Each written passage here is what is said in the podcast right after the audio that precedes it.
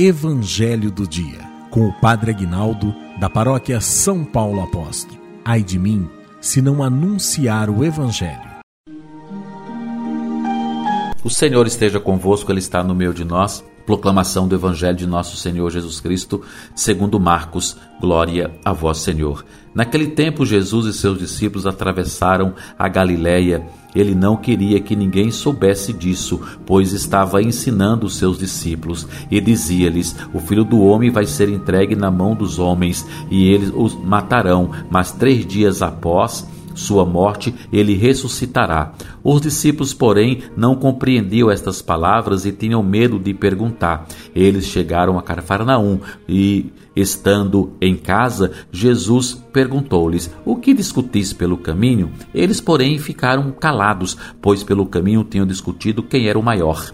Jesus sentou-se e chamou os doze e lhes disse: Se alguém quiser ser o primeiro, que seja o último de todos e aquele que serve a todos. Em seguida, pegou uma criança, colocou-a no meio deles, abraçou-a e disse: Quem acolhe em meu nome uma destas crianças é a mim que estará acolhendo, e quem me acolher está acolhendo não a mim, mas aquele que me enviou. Palavra da salvação. Glória a vós, Senhor. Que a palavra do Santo Evangelho perdoe os nossos pecados em nome do Pai, do Filho e do Espírito Santo. Amém. Amados, Jesus estava dizendo aqui os discípulos que ele ia morrer, que ele ia sofrer, mas que depois de três dias eles ia, ele ia ressuscitar.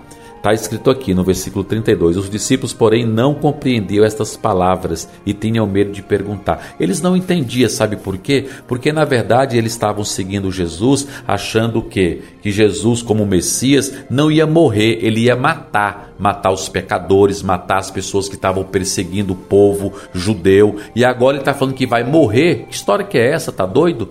Não é? Mas aí, o, depois ele falou que vai ressuscitar, que ele vai para o céu, aí melhorou. Aí eles vão perguntar aqui, eles estão discutindo quem vai ser o primeiro lá, quem vai ser o maior, quem vai sentar aqui, quem vai sentar acolá. E Jesus percebe isso, né? Jesus percebe, é claro, percebeu, perguntou para eles: o que, é que vocês estão discutindo aí pelo caminho? Jesus sabia, eles ficaram calados, porque sabia que estava falando besteira, não é? Eles tinham a, ótica aqui desse mundão de meu Deus, de ser o primeiro, de ser o melhor. E para quê? Para ser servidos, para ser bajulados. E Jesus vai falar: quer ser o primeiro, quer ser o melhor? Melhor tem, tem que ser aquele que ama mais e que perdoa mais. E aí Jesus vai pegar uma criança, uma criança só dá o que, gente? Não é? Só dá trabalho, no sentido de que a criança não trabalha, de que a criança não consegue sustentar sozinha, tá entendendo? Que tem que ajudar essa criança. É claro, é criança. Todos nós um dia fomos criança, precisamos da ajuda dos adultos. E Jesus vai falar, olha, tem que tem que ser como essa criança, dependente de mim, dependente de Deus, tem que ter um coração sereno, sem ficar pensando em vantagens, não é? Porque nesse mundão de meu Deus é assim. Imagina uma coisa, imagina comigo para a gente terminar. Uma mãe tem dois filhos. Esse, esses dois filhos que essa mãe tem tá numa corrida. A corrida terminou, um filho chegou em primeiro, o outro filho chegou em último. Vocês acham que essa mãe vai estar do lado de quem nesse, nesse momento? Com certeza do filho que chegou por último. Sabe por quê? Porque o filho que chegou primeiro, ele já está ganhando já as entrevistas, já ganhou a medalha, a imprensa já está com ele, tá todo mundo aplaudindo, tá todo mundo cantando, tá todo mundo vibrando com quem chegou em primeiro. E o que chegou em último, como é que ele tá? Tá lá jogado, tá lá triste, tá lá chorando e essa mãe tá ali, coragem, filho, vai dar certo. Você vai treinar, o ano que vem nós vamos voltar, não é? E é claro que ela tá feliz com o que chegou primeiro, tá? Mas nesse momento quem precisa dela é o que chegou por último, que precisa de um abraço, que precisa de uma palavra de fé, de amor e de esperança.